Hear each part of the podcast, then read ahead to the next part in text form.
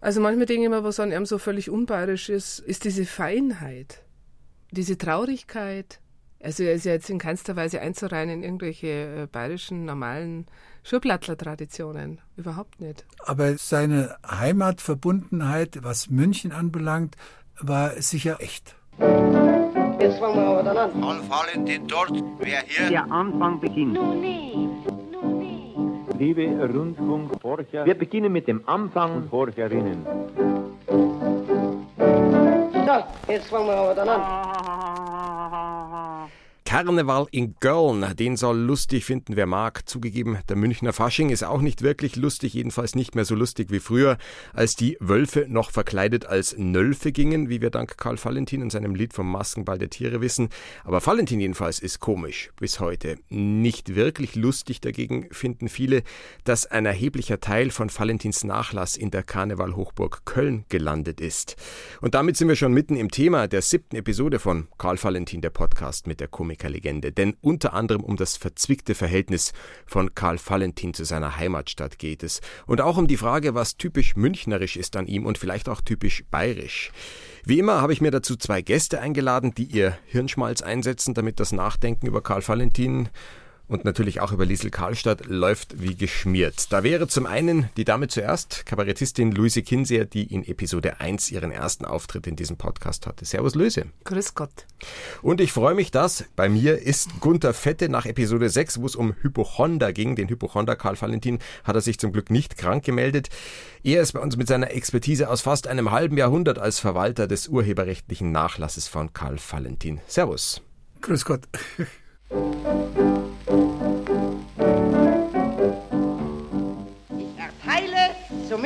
Herrn Stadtkämmerer Wüstelwimp das Wort. Im Stadtwappen München gehört einstimmig nur das Hofbräuhaus. na, na, Herr Nachbar, dass da ausgerechnet ein Löwe das Sinnbild von Bayern ist, das leicht mir nicht ein. Wer uns in Episode 6 bereits zugehört hat und ein bisschen ein Ohr hat für die Mundart, dem wird nicht entgangen sein, dass du, Gunther, kein Hiesiger bist, sondern ein Zurgroaster. Was muss Münchner Valentin-Freunde mehr grämen, dass der Valentin-Nachlass in Köln ist oder der Nachlassverwalter in Preuße? Ich glaube weder das eine noch das andere. Dass der Valentin-Nachlass in Köln ist, ist eine ganz besondere Geschichte natürlich. Kurzfassung, München hat Valentins Nachlass damals einfach nicht wollen. 10.000 Mark waren der Stadt München damals zu teuer. Und äh, die Witwe Valentins musste aber den Nachlass verkaufen aus finanzieller Not. Und dann kam eben Waren dann, die Kölner gescheiter als die Münchner? ich würde es nicht auf Kölner beziehen, das ist der Professor Niesen, einer der renommiertesten Theaterwissenschaftler schlechthin und ein großer Sammler aus dem Theaterbereich. Und der hat sich für Valentin interessiert und hat dann das Angebot gemacht, den zu übernehmen. Für, zunächst für seine, für sich selbst, für seine private Sammlung. Und dann hat er später seine gesamte Sammlung für einen sehr, sehr hohen äh, sechsstelligen Betrag an die Universität Köln verkauft. Vorher war es sein privates Eigentum. Und dann ist im Rahmen dieses Verkaufs eben auch der Valentin-Nachlass auf die Universität übergegangen und liegt dort eben seitdem in der, der Theaterwissenschaftlichen Sammlung, deren Leiter auch Professor Niese natürlich war. Aber ein bisschen scheint mir das schon so ein Fall von der Prophet gilt nichts im eigenen Land, oder wie findest du das, Luise? Also ich, ich finde das nicht schlimm oder so. Ich finde das äh, gar nicht traurig, weil das ist, das passt. Äh, wir Bayern, wir brauchen auch die anderen, äh, um uns äh, zu bewerten und zu betrachten, weil sonst äh, wären wir das gar nicht, was wir sind. Trotzdem noch eine schockierende Nachricht für alle, die es noch nicht wussten. Valentin wurde zwar 1882 in München geboren, aber die Eltern waren gar keine Bayern. Der Vater aus Hessen, geboren in Darmstadt, die Mutter kam aus Sachsen, aus Zittau. Was sagt das über ihn als Münchner aus? Hat er sich vielleicht gar nicht als Münchner gefühlt? Oder gerade weil die Eltern aus verschiedenen Ecken kamen, hat er sich dann so, ja, München, naja, nicht einverleibt, aber München zu seiner Heimat so stark gemacht? Also das Umfeld zu Hause war alles andere als münchnerisch, sondern wie gesagt, Vater hessisch, äh, Mutter sächsisch. Zu Hause wurde also hessisch und, und, und sächsisch geredet. Auf der anderen Seite ist er natürlich aufgewachsen in der Au, einem Urbiotop äh, von München und hat natürlich München auf diese Weise von Kindheit an äh, mitbekommen und, und wahrgenommen und in sich aufgenommen. Seine ganzen Szenen, äh, die er sich ausgedacht hat, sind Münchner Leben. Das muss man schon sagen. Wobei es ja trotzdem so ist, wenn man selber von der familiären Herkunft nicht von da ist, vielleicht hat man da auch das besondere Bedürfnis, sich dann irgendwo zu verorten, so um dazugehören zu wollen.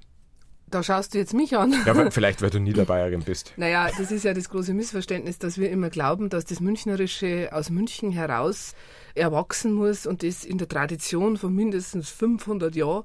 Äh, das stimmt ja alles gar nicht. Äh, äh, Bayern, München ist geprägt von Zugereiste, von Migranten und es war immer schon so. Und wenn dann so ein künstlerisches Ausnahmetalent, wie jetzt der Karl Valentin war, der hat natürlich seine Umgebung absorbiert, aufgesaugt, das wo er aufgewachsen ist, seine Kindheit, die Sprache in seine Kunstform mit eingebracht und ja, ich würde jetzt mal sagen, das ist ein ganz normaler Fall, weder erschreckend noch sonst irgendwas, dass die Eltern jetzt Hessen oder Sachsen waren oder egal was sie waren. Vor allem waren sie evangelisch. Das, auch noch. Das, das war natürlich ja. so weit kommt schon Wahnsinn schon hart an der Grenze des Zumutbaren. Aber das ist ja oft so, dass äh, gerade so künstlerische äh, Fähigkeit auch davon geprägt ist, dass man in sich eine gewisse, ja, dass man so eine Fremdheit fühlt, äh, dass man äh, sich ausgeschlossen fühlt vielleicht. Äh, das kann aber ganz unterschiedliche Gründe haben.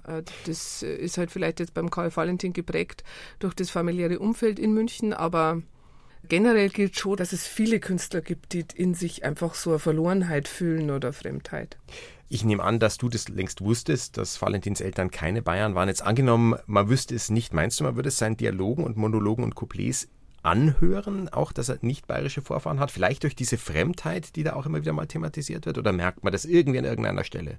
Also manchmal denke ich mir, was an ihm so völlig unbayerisch ist, ist diese Feinheit. Das ist diese, diese, diese. Also es ist gar nicht dieser mir also diese Zartheit, die er hat, mhm. äh, ist so diese Traurigkeit.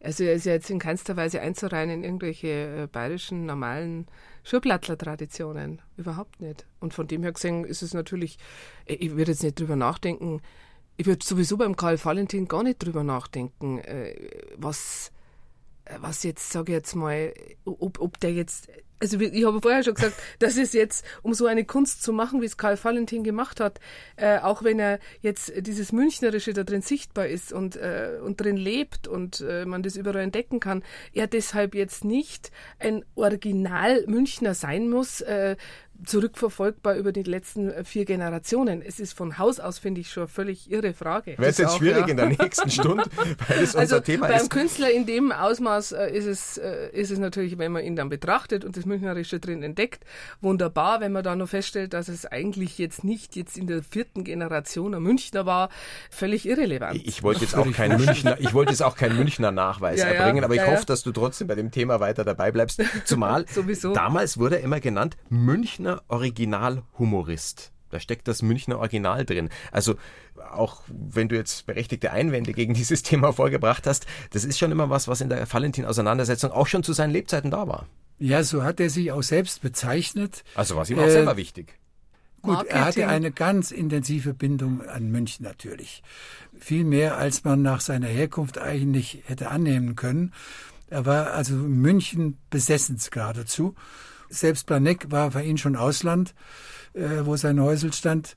Und sein Spruch ist ja auch bekannt, er fährt nirgendwo hin, wo er nicht mit der Trambahn hinfahren kann. Das zeigt ja seinen Horizont, den er in, als Lebensbereich betrachtete. Nicht in seinem geistigen Horizont, weiß Gott nicht, ganz und gar nicht. Aber in seinem Lebensbereich fühlte er sich wohl nur in München. Aber das ist doch eine schöne Unterscheidung, sozusagen dieses Lebensbereich, wo man daheim ist, aber dann die Auseinandersetzung, die weit, viel weiter geht. Ja, absolut. Und äh, diese Bindung an München zeigt sich ja auch, dass er eben, nachdem er ausgebombt war, äh, seine Münchner Wohnung dann nach dem Krieg sich händeringend darum bemüht hat, in München wieder eine Wohnung zu bekommen, weil eben Planek, das war für ihn nicht das Zuhause. Er war in München eigentlich zu Hause, aber, aber mit einer großen Blick weit über den Münchner Tellerrand hinaus. Also die inhaltliche Auseinandersetzung übersteigt München bei weitem vom Horizont und trotzdem ist München auch immer wieder mal Inhalt und Thema seiner Dialoge mit Liesel Karlstadt. Wir fangen an daher mit einem Ausschnitt aus dem Dialog Wappenkunde, in dem es um die Frage geht, wieso Bayern ausgerechnet einen Löwen im Wappen trägt. Na, na, na, na, Herr Nachbar, dass da ausgerechnet ein Löwe das Sinnbild von Bayern ist, Das leuchtet mir nicht ein. Naja, also ich hab's Ihnen doch jetzt schon ein paar Mal erklärt. das nein. Das soll die Kraft des Volkes darstellen. Also, was heißt Kraft ist? Aber warum hat man da ausgerechnet einen, einen ausländischen wilden Löwen aus Afrika dazu hergenommen? Ein Breirus hat doch mehr Kraft als wir ein Löwe. Gehirn. Das darf man glauben. Spannen Sie mal zwei Löwen vor ein Bierfuhrwerk an, ob die den Wagen über einen Bergen aufziehen können. Ja, mei, wie, wie Ah. der Herzog Heinrich der Löwe im Jahre 1261 regiert hat. Da hat's halt noch keine Breirus gegeben. Mhm. Ne? Sonst hätten die damals sicherlich ein Breirus hergenommen als Sinnbild von Bayern. Das kann schon sein. Wieso? Hat denn der Herzog damals Löwe geheißen? Ja, weil er so kräftig war. Jetzt hat ihn das Bayernvolk einfach den Löwen genannt. So, und das hat sich der gefallen lassen. Selbstverständlich, der war sogar sehr stolz auf den Namen. Ja, aber ein Löwe ist doch ein Viech. Dann hätte man doch damals auch zu dem Herzog ebenso gut sagen können, Heinrich, du bist ja so ein Viech. Okay. Schauen Sie, Berlin hat zum Beispiel in seinem Stadtwappen als Sinnbild einen Bären. Naja, das wird, das- Ihnen doch bekannt sein. Ja, das kann ich eher verstehen, weil Berlin den Bayern zunächst so einen Bären aufgebunden hat, wie man so sagt. Aber Bayern einen Löwen bin ich nicht einverstanden. Ne? Wenn es wenigstens irgendein ein deutsches Tier dazu genommen hätten, zum, Ja, Beispiel, zum Beispiel, sagen wir, einen Stier oder einen Fuchs. Nein, oder, nein, nein, nein, nein, nein. Ein Fuchs passt nicht für Bayern. Ein Fuchs ist nicht stark. Der ist ja nur schlau. Ah, na, na passt er nicht für Bayern. Das sehe ich ja selber ein. Ne? Oder warum zeigt man als Sinnbild Deutschlands nicht einen Ameisenhaufen, ein fleißiges Volk? Okay. Wappenkunde. Liesel Karlstadt und Karl Valentin in einer Radioaufnahme, die in voller Länge ebenfalls in diesem Podcast-Feed zu finden ist. Im Gespräch gibt's ja immer nur Kostproben. Wer sich die einzelnen Szenen komplett anhört, findet dort immer auch ein paar Informationen zum Entstehungskontext. Mindestens das Jahr, in dem die Szene aufgenommen wurde. In diesem Fall 1940. Und alle, die beim Zuhören festgestellt haben, hey, eigentlich fehlen mir die Grundlagen, ich verweise an dieser Stelle gern ein weiteres Mal auf den Podcast-Feed. Da steckt auch ein Valentin Karlstadt Kurzsteckbrief drin, quasi die nötige Grundversorgung. Luise, äh, Breuros, Fuchs, was würdest du alternativ vorschlagen zum Löwen fürs bayerische Wappen? Dackel, Ein Dackel, weil du einen hast. Weil ich einen hab und, äh, Und weil der Dackel weil die Mama Bavaria, ist. äh, die ich äh, verkörpere, viel lieber einen Dackel hätte wie einen Löwen. Stimmt, die hat sonst auch einen Löwen auf der Weil, äh, Theresienwiese. Ja, an weil ihrer Seite. Die zweifelt das auch an, was sie mit dem Löwen soll. Das ist ja kein gescheites Haustier. Aber ein Dackel ist ein Münchner Zampal, da sind wir wieder bei München. Ja, Genau. und weil ein Dackel eben Eigenschaften hat, die durchaus auf den Münchner passen. Störrisch und, und, und äh, Eigenwillig. eigenwillig, ja, genau. Und schwer, schwer zu bändigen. Mhm. Ja, ja. Die Wappenkunde stammt von 1940. Das ist nicht ganz unwesentlich. Da waren die Nazis schon sieben Jahre an der Macht. Deutschland als Volk von Ameisen. Denke ich mir, das ist damals wahrscheinlich gar nicht so unheikel gewesen. Das entsprach sicher nicht der Beschreibung, wie die Nationalsozialisten Deutschland gesehen haben. Also das war schon ziemlich aufmüpfig von Valentin. Aber er hat ja diverse Aussagen gemacht, die zeigen, dass er mit den Nazis nun überhaupt nichts am Hut hatte. Und die manchmal kolportierte Meinung, Valentin sei Mitläufer gewesen und habe sich jedenfalls nicht als, als, als äh, Widerständler äh, geoutet. Das stimmt alles nicht, denn es gibt ja die schöne Geschichte, dass er auf die Bühne geht und hebt die Hand und, und sagt, äh, Heil, Heil, ja, wie heißt er denn? Ja, wie heißt er denn? Oder äh, seinen Spruch ja, ein Glück, dass der Hitler nicht Kräuter hieß, sonst hätte man dauernd Heilkräuter rufen müssen. Heilkräuter, ja. Jenseits des Politischen, was auch nochmal ein eigenes Thema wäre, geht es in der Wappenkunde ja auch um Klischees. Da sind wir wieder bei diesem Thema, was ist bayerisch an Valentin? Also mir san mir, bayerisch ist er anscheinend nicht. Drum macht er sich aber den Löwen lustig und gleichzeitig sagt er dann wiederum, ja, die Bayern Fuchs, na, schlau sonst nicht. Ja, das ist, äh, das ist ganz interessant, das kann man so sehen, aber eigentlich stellt er ja natürlich den ganzen Nationalismus in Frage, der ja so ein bisschen konträr steht zu der bayerischen Mentalität, die ja gar nicht äh, nationalistisch-militärisch äh, ist, sondern eher gestanden, bäuerlich, individuell. Biertringer, Brauereirost, das passt halt viel besser zum Bayern als jetzt dieser Löwe, was ja ohnehin äh, ja gut, die CSU hat ihn ja dann auch praktisch mit übernommen. Der Löwe wird ja, der, der Löwe ist halt Bayern, aber in Wirklichkeit identifiziert sich, glaube ich, sage ich mal jetzt, wenn man so in die bayerische Mentalität hineingeht, tatsächlich der Bayer mit einem Löwen als Tier nicht wirklich, weil der einfach aufgesetzt ist als, äh, ja, Schaut halt gut aus und Aber es ist auch macht eine Frage Zum Ochsen, zum Ochsen hat der Bayer wahrscheinlich ein besseres Verhältnis auf als alle zum Fälle. Aber Löwen. es ist auch ja. irgendwie eine Frage des Marketings, weil irgendwie ist dieser Löwe dann doch geblieben und hat sich festgesetzt. Das ist dann Bayern-Marketing. Ja, aber das, das kommt natürlich ja aus äh, einer Zeit, wo man mit ganz anderen Bildern und äh, Symbolen gearbeitet hat. Äh, das ist ja uralte Wappen. Ich weiß gar nicht, wahrscheinlich wirklich vom Heinrich dem Löwen kommt der Löwe, oder? In das bayerische Wappen. Jetzt tauchen wir ein in die Heraldik. ja, also. Wer ist gut in Heraldik? Aber- aber das, ich äh, nicht, ich überhaupt auch nicht da. Dann lassen wir das ganz schnell. Also ich, ich finde diesen Ansatz, den der Karl Valentin da bringt, äh, den also einfach die, äh, die Symbolik des Nationalismus äh, einfach völlig äh, ad absurdum zu führen, weil es ja gar machen, und ja. lächerlich zu machen, Ja. weil es ja gar nicht passt, Ja, ja. Ist einfach großartig. Und sowas von zersetzend, das Da sind wir wieder bei dem. Anarchisten, bei dem Anarchisten Karl Valentin, über den wir in der ersten Folge geredet haben. Zersetzend?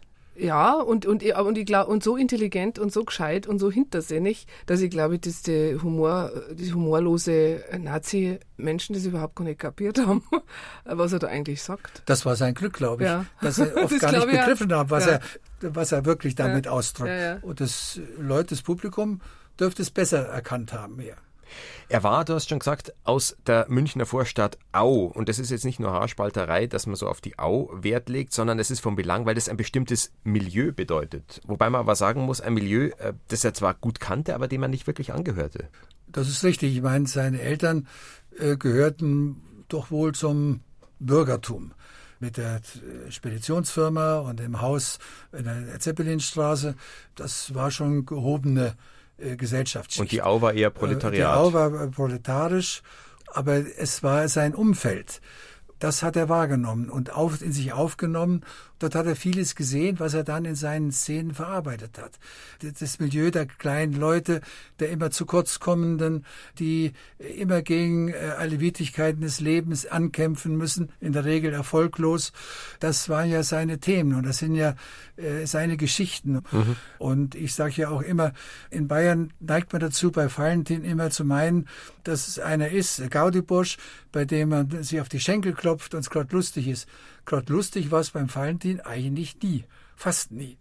Und, Ja, äh, schon auch lustig, aber halt es nicht war nur, auch oder? lustig, aber immer mit einem, einem Hintergrund. Und deswegen ja auch äh, der schöne Spruch von, von Samuel Beckett, wir haben viel und voll Trauer gelacht, nachdem er ihn gesehen hat. Und entsprechende Aussagen gibt es vielfältig, äh, die darauf hindeuten, dass er so zu sehen ist. Überhaupt aber nochmal äh, zu dem Münchnerischste aller Münchner. Es war ja äh, nach seinem Tod war er in München ja oder überhaupt erstmal tot, richtig mausetot. Kein Mensch wollte mal was von ihm wissen. Und erst äh, Ende der 60er Jahre hat man sich auf Valentin wieder besonnen und an ihn erinnert, aber nicht in München, sondern die erste Theateraufführung waren, wenn ich es recht im Kopf habe, einmal am Akademietheater in Wien und zum anderen ähm, in Paris. Und ähm, dann eben fing das an äh, mit ähm, der DDR. Äh, Theater in der DDR haben Valentin gespielt. In der DDR, es gab kein Theater in der DDR, wo Valentin nie aufgeführt wurde. Und zwar nicht nur ein paar Aufführungen, sondern Spielzeiten lang. Die Erklärung dafür ist wohl, dass für die, die Menschen der DDR unter dieser, diesem Obrigkeitsstaat, wo man alles äh, verboten war, in Valentin ein Ventil gesehen hat, wo man äh, seine Gedanken Luft machen konnte, ohne dass die Stasi einem nun was am Zeug fliegen konnte. Und ähm, das setzte sich aber dann fort, also geradezu massiv, also quer durch ganz Europa.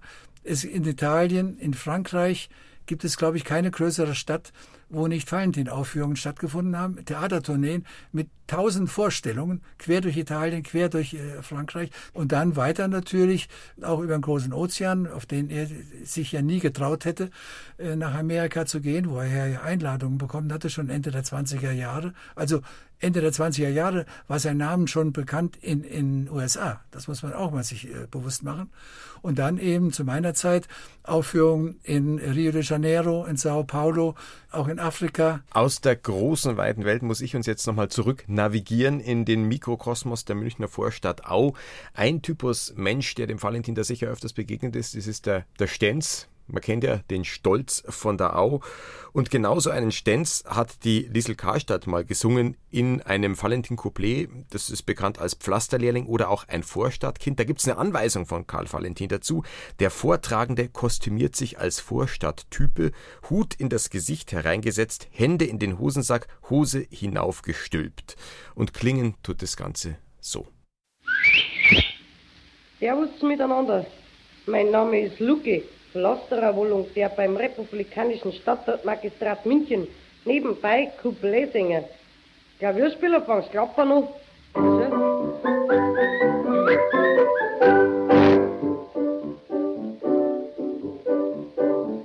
Der liebste Tag der ganzen Woche ist mir der Donnerstag. Tag freier mir die ganze Woche, weil ich da Ausgang hab. An Linz hab ich im Hosensack zehn Markerl im Papier.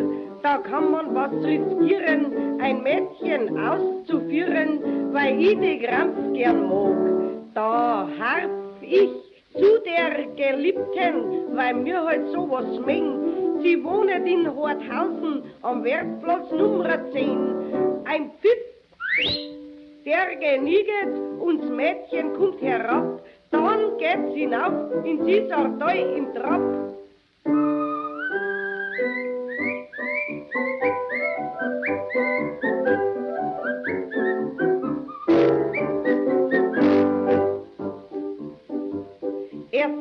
Kürzlich war ich mit der Maid in einem Automat.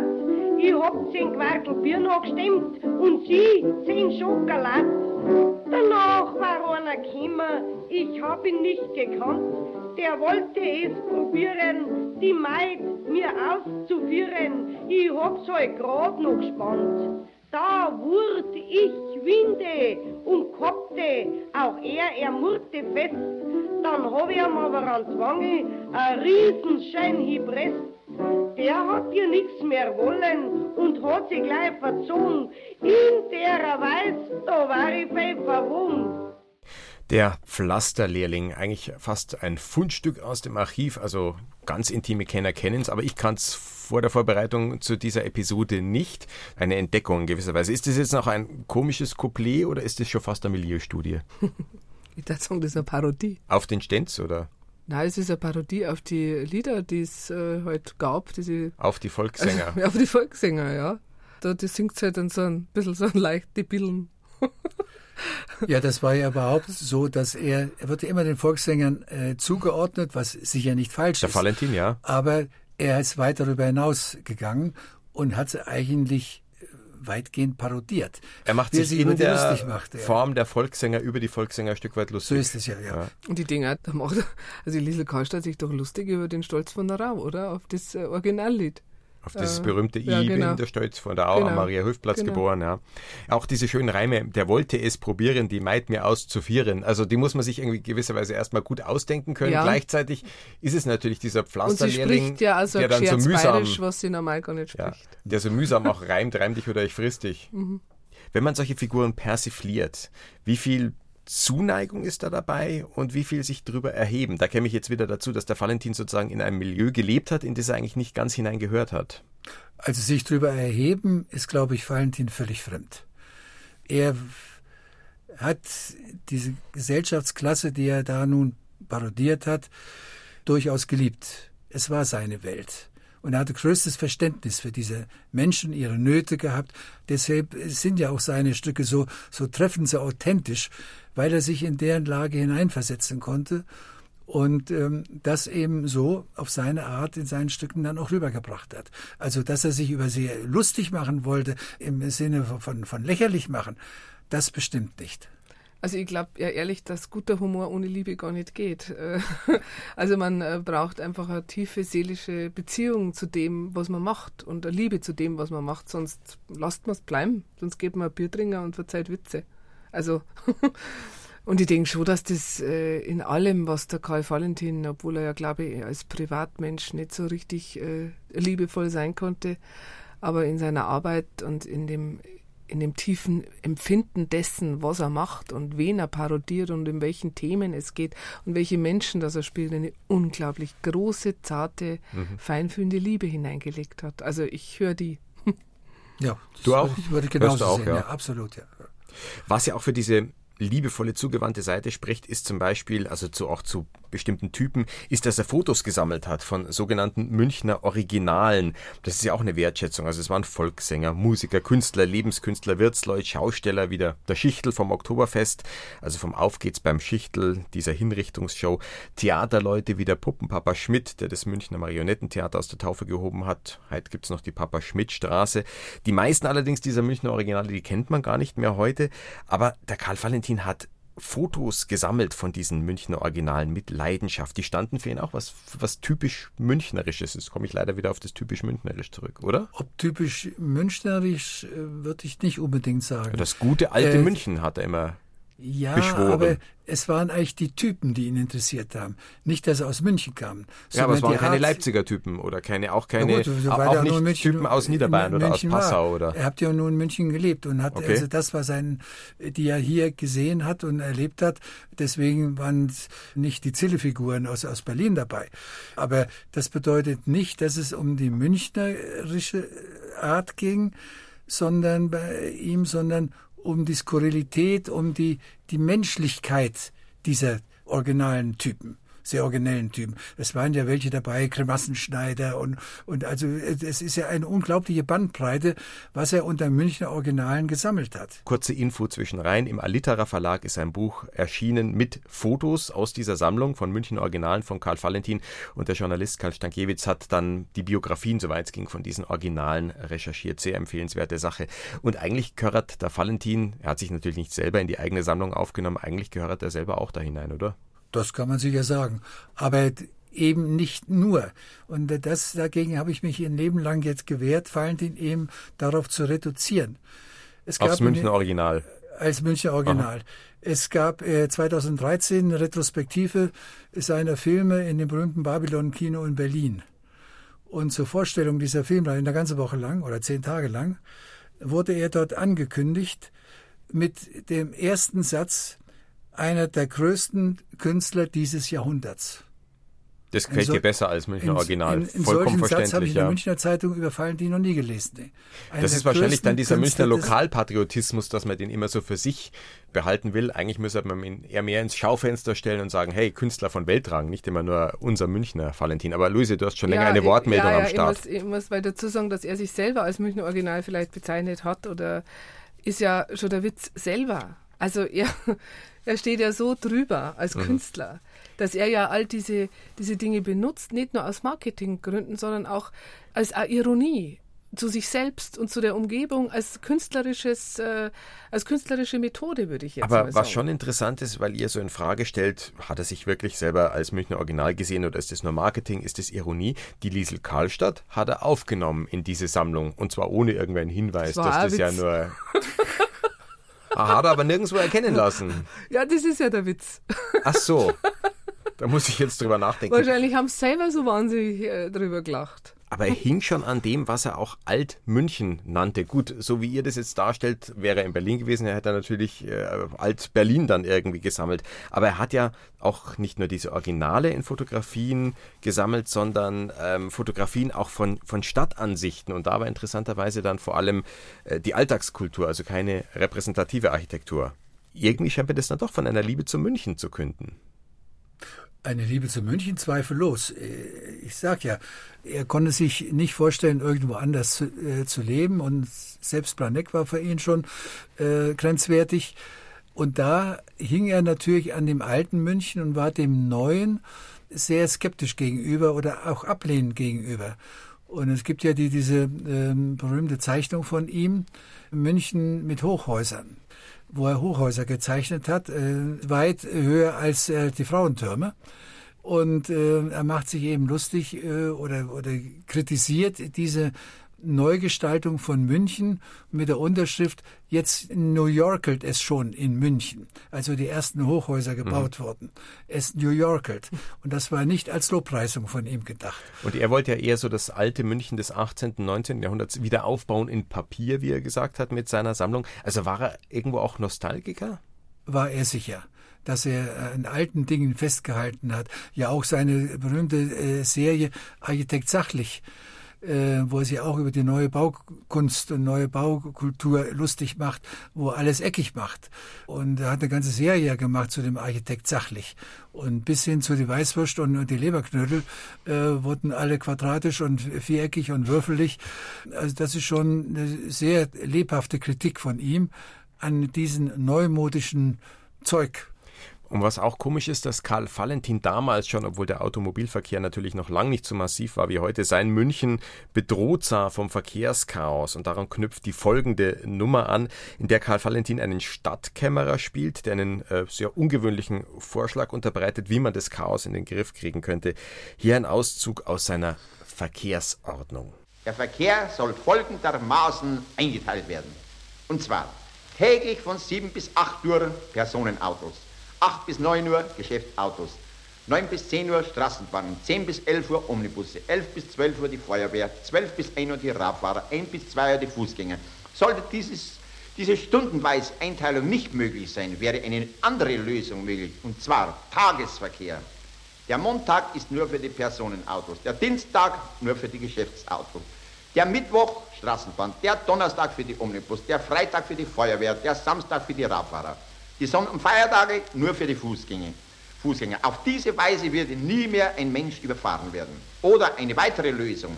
Im Januar nur Personenautos, im Februar Geschäftsautos, im März die Straßenbahnen, im April Omnibusse, im Mai die Feuerwehr, im Juni die Radfahrer, im Juli Fußgänger und so weiter und so weiter. Oder 1939 nur Personenautos, 1940 Geschäftsautos, 1941 Straßenbahnen, 1942 die Omnibusse, 1943 die Feuerwehr, 1944 die Radfahrer, 1945 Fußgänger und so weiter. Oder im 20. Jahrhundert nur Personenautos, im 21. Jahrhundert nur Geschäftsautos, im 22. Jahrhundert Ruhe, Ruhe, Ruhe, Ruhe, Ruhe, Ruhe, ich bitte ums Wort ich weiß es nicht, ob man so eine Nummer, wie wir es jetzt gerade gehört haben, als ein Zeichen dafür nehmen darf, dass er rückwärtsgewandt gewesen sei. Natürlich hat er das, wie wir ja auch heute auch äh, mit den Umwälzungen unserer Zeit äh, zu kämpfen haben, er auch gesehen und hat sich vor allen Dingen humoristisch damit auseinandergesetzt, wie die Menschen damit umgehen, dass jetzt mehr Verkehr gibt. Also ich weiß nicht, ob man jetzt, jetzt aus der Nummer lesen kann, gewandt, dass, dass, er gegen Autos war. Also, das ist eine Beobachtung. Ähm, da sind wir beim Begriff wie konservativ. Konservativ kann so als rückwärtsgewandt interpretiert werden, aber konservativ heißt ja vielleicht auch was bewahren, was bewahrenswert ist. Ja, das wäre dann die positive Deutung. Das ist dann für mich nicht rückwärtsgewandt, aber es ist sozusagen zu sehen, da ist was gefährdet. Es ist ja schon auch auffällig, es, wie er diese kann, alten Bilder des alten München das immer wieder betont. Aber wenn man es jetzt, wenn man es jetzt rein künstlerisch sieht und, äh, und nicht so linear, ist dann natürlich auch so das Sammeln von verschiedenen Originalen oder dem, wie es mal war, sind natürlich auch Zeichen eines Künstlers auf der Suche nach einer Form, mit dem Jetzt und seinem Umfeld umzugehen. Also das, also ich weiß nicht, oder kann man nicht daraus lesen, dass er jetzt wahnsinnig konservativ gewesen wäre oder oder rückwärtsgewandt, sondern ich glaube, dass er sich einfach auseinandergesetzt hat mit seiner Zeit. Und die 20er Jahre, ja, aber ich meine, im Sinne von auch bewahren, 30er Jahre, was, was da los positiv, war, das ist ja genau wie bei uns heute ja. auch eine Zeit der, der Umstürze, der Entwicklungen. Man hat nicht genau gewusst, wie sich die Zukunft entwickelt. Äh, in Berlin ist man da äh, künstlerisch äh, ganz anders umgegangen. Jeder Künstler ist damit anders umgegangen und er halt auf seine ganz eigene und eigenwillige Art. Da, ich sage ja nur, dass man da ein bisschen, finde ich, vorsichtig hm. sein muss,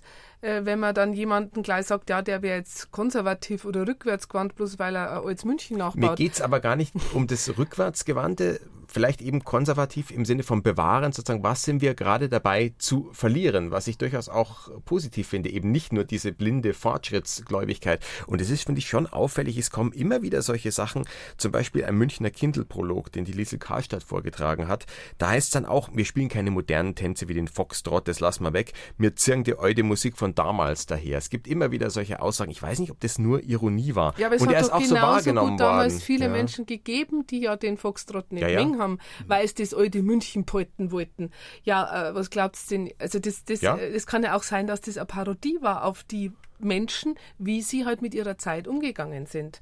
Oder ein, äh, ein Darstellen oder ein, äh, ein Verarbeiten dessen, was an Strömungen in einer Zeit da ist. Und das äh, haben wir ja heutzutage ja auch, dass sich jetzt, wenn man jetzt mal vergleichbar im humanistischen Fach das Kabarett nimmt, äh, dass wir ja heutzutage auch Kabarettisten haben, wo man sagt, ja, die sind jetzt konservativ oder die sind ja, also was, das, was ja Kabarettist gar nicht sein darf und so weiter.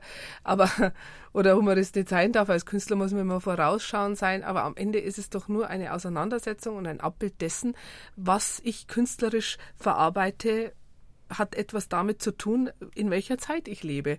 Und ich finde schon, dass man den Karl Valentin in dem Kontext sehen muss und nicht unbedingt daraus schließen muss, was er denn jetzt selber für eine Meinung hatte, sondern ähm, dass er halt vielleicht auch Menschen äh, parodiert hat, die halt gegen Foxtrot waren. Ja? Aber wenn ich jetzt heute äh, Nummer mache, was viele Kabarettisten machen, sich mit, was weiß ich, Internet, sozialen Medien und sowas auseinandersetzen, ja. dann würde ich die auch nicht als rückwärtsgewandt äh, betrachten, aber da steckt ja vielleicht trotzdem eine Kritik mit drin an zeitgenössischen Entwicklungen, zu sagen, hey, es gab vielleicht auch mal ein paar Sachen, die früher besser waren. Ja? Das ist deshalb nicht rückwärtsgewandt. Eben, genau. Ja. Und genauso ist beim Karl Valentin auch. Ja, dann sind wir ja beieinander. Dann sind wir beieinander. Und ich wollte auch ganz sicher nicht den Valentin jetzt in eine reaktionäre Ecke stellen, zumal ja auch Leute, die anerkanntermaßen nicht aus dieser Ecke kommen, wie Bert Brecht ihn sehr geschätzt haben. Oder aber, ich habe jetzt hier ein Zitat noch ausgesucht von der Weltbühne, was ja so ein, ja, ein Blatt, ein Wochenblatt eher aus der linksintellektuellen Ecke war. Da gibt es ein sehr schönes Zitat über Valentin, wo ich auch wieder zu München zurückkomme. Das möchte ich mal vorlesen. Ja, es gibt hinter dem München, schreibt die Weltbühne, hinter dem München, dessen trübes Bild von den antisemitischen Radaubrüdern und dem Angstgezeter verschlafener Spießer bestimmt wird, ein anderes, heiteres, menschenklügeres München. Da ist Karl Valentin, der seit einiger Zeit nächstens in den Kammerspielen mit einigen Stegreifspielen auftritt. In dem Stegreifspiel Großfeuer spielt er einen Feuerwehrmann, der zu spät auf dem Brandplatz erscheint. Er stellt sich auf eine Bank und blickt nur in die Flammen. Er tut nichts weiter. Er blickt nur in die Flammen. Das tragikomische Missverhältnis zwischen dem Feuerwehrhelm auf dem langen, schmalen Körper und dem schicksalhaft ergebenen Blick in die Flammen. Ich weiß mich seit langem keines ähnlich starken mimischen Erlebnisses zu erinnern. Karl Valentins große komische Kunst ist aus jener pfiffig leisen Weltresignation herausgeboren, deren Spuren im Gesicht des heutigen lauten und offiziellen Bayern bis zur Unkenntlichkeit verschüttet sind. Das spreche ich jetzt dafür, Luise, du nix schon, dass der Valentin eigentlich für dieses, was du am Anfang gesagt hast, für so ein, ein anderes Bayern steht. Also das auch, auch Fremdheit, das auch was Feines zulässt. Das eigentliche Bayern. Genau. Also äh, Bayern ist ja so, Bayern und oder jetzt auch München äh, so speziell äh, besetzt mit so vielen Bildern und so viel Klischees und so viel überwuchert ja schon fast, dass man vergisst, was, was alles vorkommt und wie vielfältig es eigentlich ist.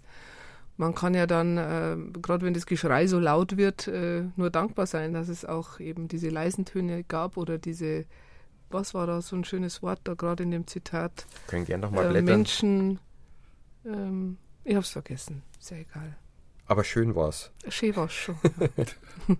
ja, ich weiß, was du meinst. Jetzt finde ich es aber auch gerade nicht mehr. Da habe ich es. Ein menschenklügeres München. Menschenklügeres München. Das ist ja, sehr schön. Unbedingt merken, oder? genau. Das verdient wiederholt zu werden. Den Feuerwehrmann aus dem Stegreifspiel Großfeuer, von dem eben die Rede war, ich weiß nicht, ob es den als Aufnahme gibt. Es gibt aber eine andere Nummer über einen Feuerwehrtrompeter, der einen ähnlich untätigen Eindruck hinterlässt. Und in diese Nummer wollen wir jetzt reinhören. Das heißt, ich bin schon ein Feuerwehrmann, aber ich bin eigentlich kein direkter Feuerwehrmann, der wo es also direkt mit dem Feuer zu tun hat. Ich muss natürlich schon dabei sein beim Feuer. Bloß brauche ich nicht spritzen, sondern ich muss blasen, damit der andere spritzen kann. Denn wenn ich nicht blas, dann kann der andere nicht spritzen. Das heißt, kennen tut er schon, aber dürfen tut er nicht. Ich darf ja auch nicht blasen, wenn ich will. Ich hänge wieder vom Kommandanten ab der schafft mir an, wenn ich blasen muss. Schafft mir der Kommandant zum Beispiel nichts an, dann darf ich auch nicht blasen. Und wenn ich nicht blas, darf der andere nicht spritzen. Und wenn der nicht spritzt, verbrennt das ganze Haus. Ja, ich finde diese die Figur, die er da darstellt, natürlich in einer gewissen Weise eigenbrötlerisch, aber eigentlich ist es ja ein, ein, ein unfassbar großartiges Mini-Charakterbild von einem Menschen, der mitläuft der Befehle, so absurd sie sind, einfach ausführt. Na, also es ist quasi ein, ein, eigentlich ein Bild für diesen Uniformismus, für diese, ich trage Uniform, ich bin für das und das zuständig und für nichts anderes und ich schaue nicht rechts über den Tellerrand und nicht links über den Tellerrand. Also die Figur, die, klar, Eigenbrötler, aber alarmierend großartiges ja, Mini. Diese Befehlshörigkeit. Ja, sind wir eigentlich bei Heinrich Mann, der Untertan. Ja. Ja, der, der Untertan, hat mehr der dafür einfach, braucht. der hat mehr, ja, der, der, hat einen ganzen Roman darüber geschrieben, der Also, Valentin macht's auf kleinstem Raume. Ja. Ähm, Heimatverbunden war er auf alle Fälle, haben wir schon gesagt, weil er es ungern verreist. Oder war das einfach nur die Kehrseite? Eigentlich wollte er nicht verreisen, weil er Angst gehabt hat vom Zugfahren und vom Schifffahren sowieso. Und deshalb war er so heimatverbunden. Nee, das glaube ich nicht. Er war schon sicher echt heimatverbunden. Ist Also, was jetzt München ist, Weil die Liesel Karlstadt musste ganz viele Tourneeangebote absagen. Äh, weil er nicht verreisen Ja, genau. wollte. Und er hat ja diese ganzen Tourneeangebote, selbst wenn es die Lise Karlstadt fertiggebracht hat, dass sie es zugesagt haben, hat es ja mit absurden Bedingungen verknüpft. Äh, es gibt, ich weiß nicht, nach Berlin oder, oder Wien äh, ein Gastspiel, wo er sie ausbedungen hat, dass er auf der Lokomotive fahren kann, damit er den Lokomotiv, damit er den Zug, den Lokomotivführer im Auge behalten kann, weil er eben große Angst gehabt hat, das könnte ja was passieren. Aber seine Heimatverbundenheit, was München anbelangt, war sicher auch echt. Und nicht nur bedingt durch die Reiseangst. Es gibt auch ein Couplet von ihm, Mein München. Das hat er zwischen 1920 und 1947 immer wieder umgearbeitet und auch den Zeitläuften angepasst. Nach 1947, im Jahr vor seinem Tod, ein letztes Mal. Da lag die Stadt dann schon in Trümmern und der Valentin wohnt in Planeck, was du gesagt hast, für ihn schon quasi Ausland war. Kurz die Geschichte dazu. Ja, ähm, Fallen hat, hat dieses Haus in Planeck äh, Ende der, oder Mitte der, Anfang der 20er Jahre äh, gekauft von einer Gage, einer hohen Gage. Er hat ja damals äh, mit dieser Karstadt die höchsten Gagen überhaupt bekommen in Berlin im Kabarett der Komiker bei Robert Check und äh, für einen Film hat er 12.000 Mark bekommen. Dafür konnte man damals ein Haus kaufen. Und so hat er damals von einer solchen Gage eben auch das Häusel in, in Planeck gekauft und wurde aber auf den Namen der Frau eingetragen. In weiser Voraussicht, wie er mit Geld umzugehen pflegt. Und äh, auf diese Weise ist das Häusel immer erhalten geblieben. Und für ihn war es immer nur, ja, äh, Zuflucht ist zu viel gesagt, aber äh, ja, wir Ferienhäusel halt. Aber später Zuflucht im Und wahrsten Sinne des da- Wortes, wie da- München zerbombt na, war. Na, als München zerbombt war, da war es seine Rettung und, und seine wirkliche Zuflucht.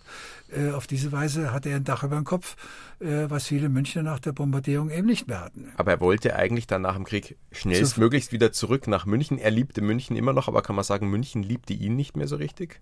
Das auf jeden Fall. München hat äh, ihn abgeschrieben, äh, was aber eben auch daran lag, dass eben seine Art von Humor zu dieser Zeit einfach nicht mehr den Menschen gefallen hat und nicht mehr in die Zeit passte. Die Menschen waren froh, dass es Wahnsinn des Krieges und der Nazizeit überlebt zu haben und wollten positiv in die Zukunft schauen und, und äh, lustig sein und sich erfreuen am Leben. Und da war Valentin mit seinem Humor äh, und dem, was er auch zu der Zeit geschrieben hat, passte da noch gar nicht dazu.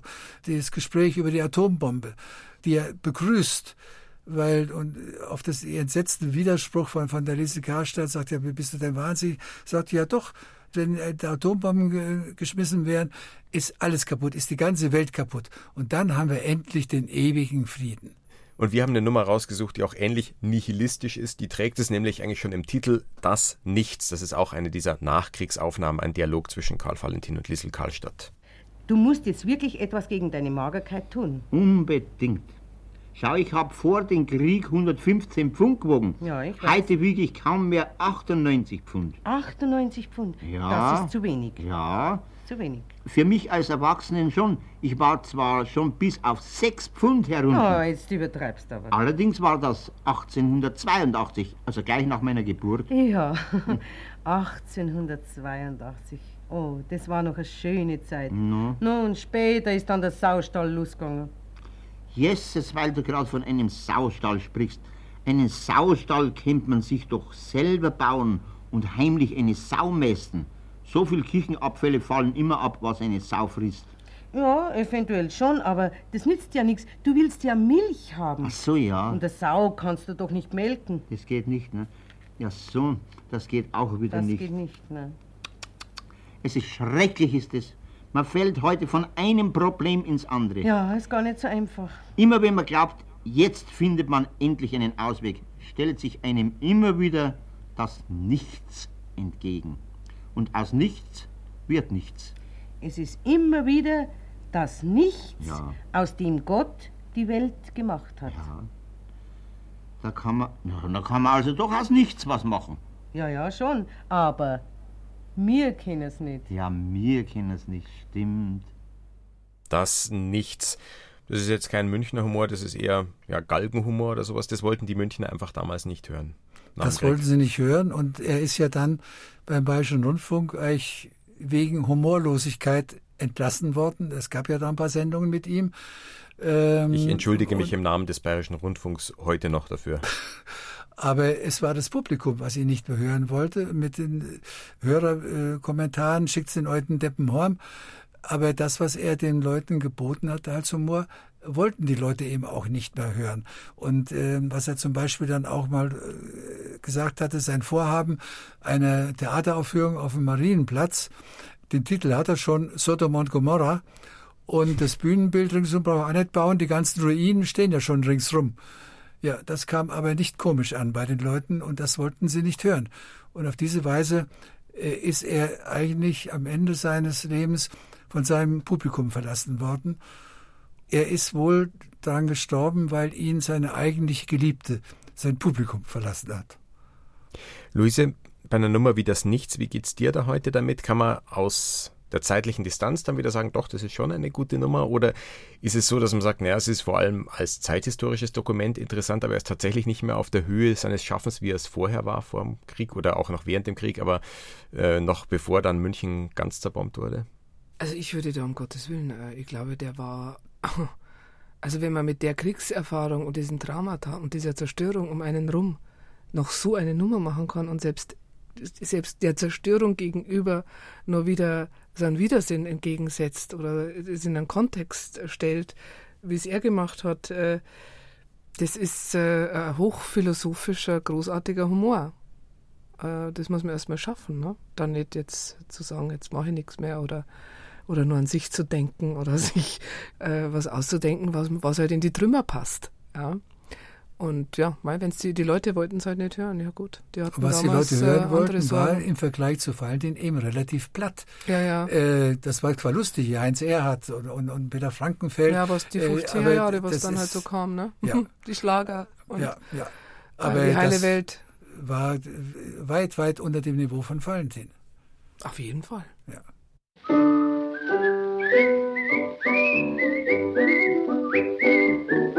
Spaß beiseite jetzt. Naja, jetzt ist es schon vorbei.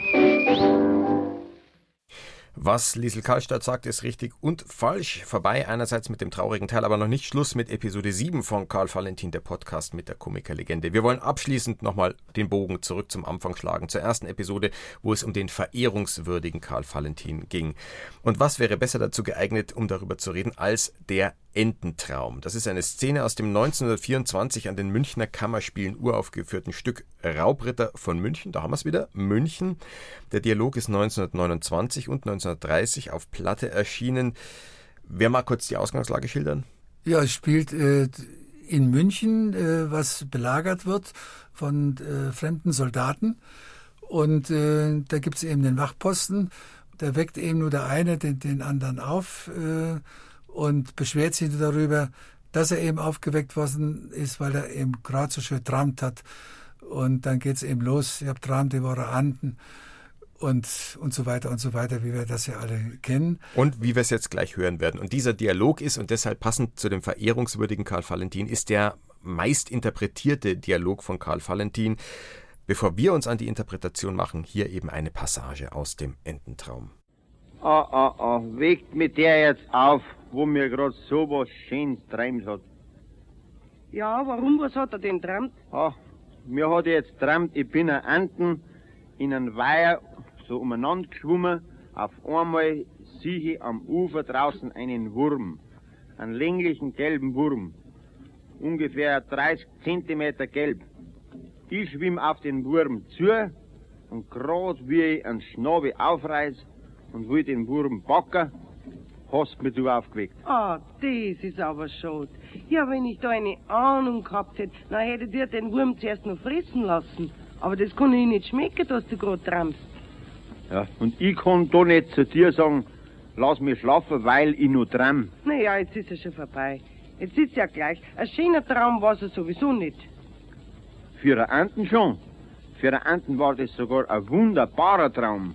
Für einen Anten ist es genauso, als wäre wenn dir von einem Schweinsbraten träumt. Ja, ja, für einen Enten schon. Aber du bist ja kein Enten. Aber im Traum war ich eine. Also pass auf.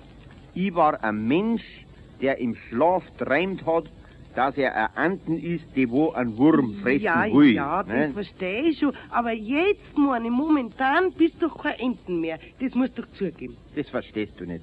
Für solche Träume bist du noch zu jung. Da brauchen wir ja gar nicht lang streiten. Schau, du darfst mir direkt dankbar sein, dass ich dich überhaupt aufgeweckt hab. Denn wenn ich dir den Wurm wirklich fressen hätte lassen, dann war der jetzt höchstens recht schlecht. Ach, Rimpfig. Die hätten doch nicht gefressen. Die Anten hätten doch gefressen, die wo ich im Traum war. Und einer Anten wär's doch nicht schlecht, wenn's einen Wurm frisst, Ja, verstehst du das nicht? Ja, jetzt, wer hätte den Wurm eigentlich fressen wollen? Ja, wie oft muss er denn das nur sagen? Die Anten hätten fressen wollen. Ja, hat's denn der Anten trammt von dem Wurm? Na, mir, mir hat's träumt. Die Luise zerreißt's gleich.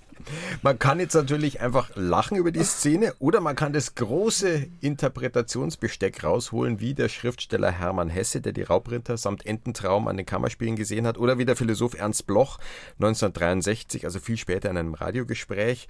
Ich zitiere zuerst Hermann Hesse.